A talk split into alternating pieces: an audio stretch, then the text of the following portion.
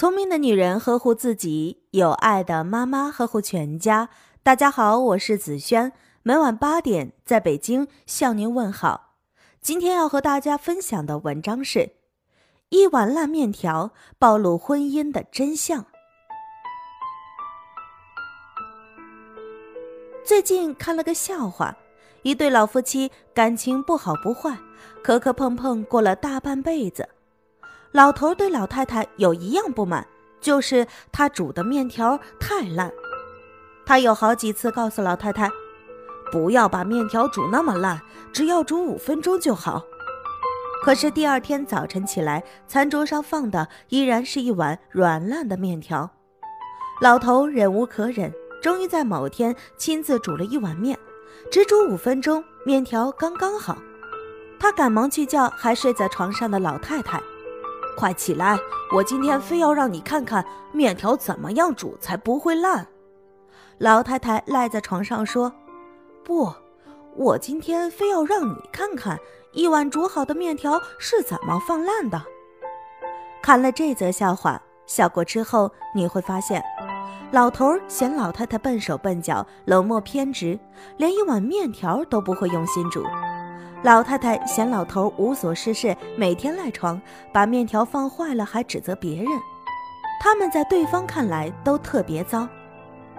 婚姻就像一座山，横看成岭，侧看成峰，每个人都只能看到朝向自己的那一面。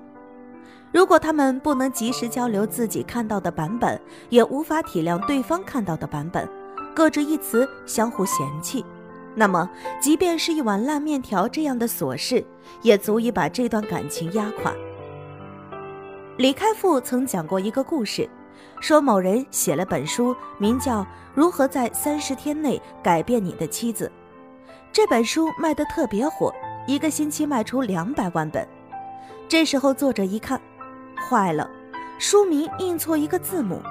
他赶紧联系出版社，修正了书名里的拼写错误，改为“如何在三十天内改变你的人生”。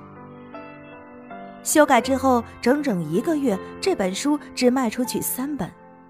你看，大多数人都想改变自己的另一半，却懒得反省自己。一个男人加班，拖着疲惫的身子回到家里，发现老婆在床上，饭却不在锅里。他对老婆非常失望，殊不知老婆正躺在床上默默流泪。我也要上班，我也很辛苦，为什么所有家务都是我的？他早就不爱我了吧？男人觉得还是结婚之前好，一个人吃饱，全家不饿，不需要每天有那么大的压力。女人也觉得还是结婚之前好，一个人无牵无挂，没有那么多让人操心的事情。他们都觉得对方拖累了自己，却看不到对方正在经历着什么。一个人的日子怎么过都是可以的，而两个人在一起，就难免把生活的不如意都怪罪给另一个。除了甩锅心理之外，在人际交往中还有一个非常有趣儿的法则：当你认为自己的搭档受益平等的时候，你的搭档很可能觉得自己在吃亏。当你认为自己在吃亏让利的时候，你的搭档可能觉得勉强公平；当你感到自己确实占到了一点便宜的时候，你的搭档已经忍无可忍，攒了一肚子脾气。每个人心中都有一杆不准确的天平，随时会倾向自己那一边。萨特说：“他人即地狱，就是这样产生的。”普通的人际合作是这样，婚姻更是这样。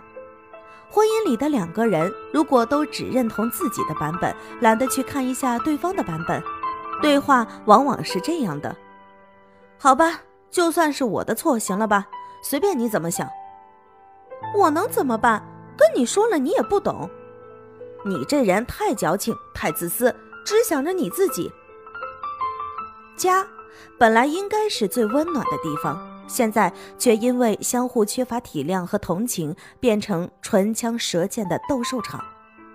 最终，原本恩爱的两个人变成一个歇斯底里的妻子和一个永远叫不醒的丈夫。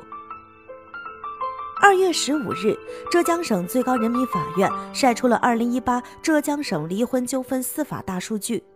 数据显示，在二零一八年，浙江省有五万对夫妻起诉离婚，其中百分之三十四点二一是因为生活琐事。为什么曾经山盟海誓的情侣，最后会因为生活琐事反目成仇，甚至跑到法院闹离婚？正是因为太多人活在自己的世界里，无法看到对方的版本，婚姻才变得这样岌岌可危。一个朋友说，他爸妈感情特别好，他一直觉得那是因为他们幸运遇见了对的人。直到后来，妈妈年纪大了，身体各种不好。有一回从医院打吊瓶回来，他陪妈妈去附近的小餐馆吃饭。那天他给妈妈点了几样菜，临走结账的时候，妈妈忽然叫住老板，指着一桌吃剩的饭菜说：“不好意思啊，我没有吃下很多，完全是因为生病，胃口不好。你做的菜真的很好吃。”原来他担心老板看到辛苦炒出来的菜被人剩在桌子上，会心里难过。朋友这才发现，父亲和母亲这么多年的相濡以沫，并不单单是一种运气，而是因为他们都有一种站在别人角度来看事情的本能。这种本能带来的是一种极致的温柔。很多时候不需要言外之意，一个眼神，对方就懂了。两个这样的人生活在一起，真的会很舒服。他们能看到彼此的不容易，及时体察对方的情绪，自然不需要耗费大量的时间来表达自己，相互指责，更没有很多狗血的误会和难以释怀的别扭。婚姻就像一碗面条，浮在上面的几个肉片不过是婚姻里的体面和点缀，真正决定这碗面好不好吃的，还在于它的温度和火候是不是刚刚好。只要其中有一个人打了瞌睡。放凉了另一个人的心，它就会变成一碗烂面条。